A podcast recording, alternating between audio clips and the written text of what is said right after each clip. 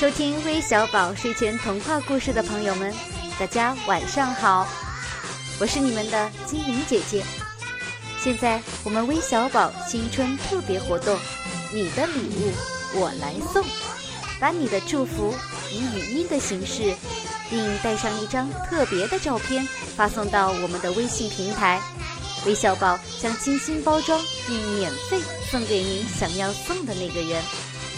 前一百名免费送哦，目前还有名额，赶快行动起来吧！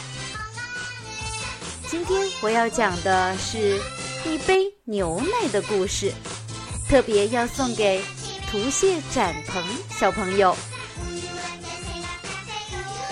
一天，一个贫穷的小男孩，为了攒够学费，正挨家挨户的推销商品。劳累了一天的他，饥饿难当，但摸遍全身，却只有一毛钱。饥寒交迫的他，决定向下一户人家讨口饭吃。当一位美丽的年轻女子打开房门的时候，这个小男孩却有点不知所措了。他没有要饭。只祈求给他一口水喝。这位女子看到他饥饿的样子，就倒了一大杯牛奶给他。男孩慢慢的喝完牛奶，问道：“我应该付多少钱？”年轻女子微笑的答道：“一分钱也不用付。我妈妈教导我，施以爱心，不图回报。”男孩说：“那么，就请接受我由衷的感谢吧。”说完，男孩离开了这户人家。此时的他，不仅自己浑身是劲儿，而且还看到上帝正朝着他点头。数年之后，那位女子得了一种罕见的怪病。当地医生对此束手无策，最后他被转到大城市医治，由专家会诊治疗。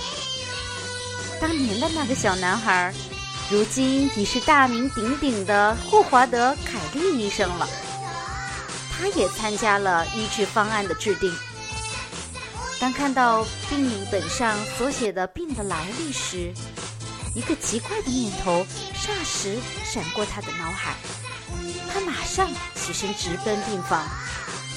来到病房，凯利医生一眼就认出来了，病床上躺着的正是当年那位免费给他牛奶喝的恩人。他回到自己的办公室，决心一定要竭尽所能来治好恩人的病。从那天起，他就特别的关照这个对自己有恩的病人。经过艰苦的努力，手术成功了。凯利医生要求医药费通知单送到他那里，在通知单的旁边，他签了字。当医药费通知单送到这位特殊病人的手中时，他不敢看，他确信治病的费用将会花去他全部的家当。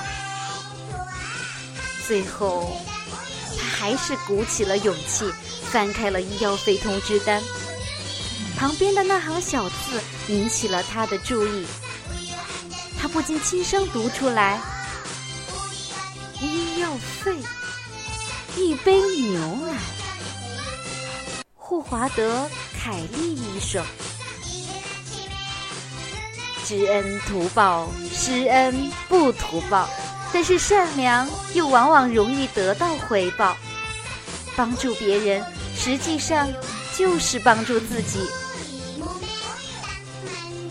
大朋友和小朋友们，今天的故事就到这儿了。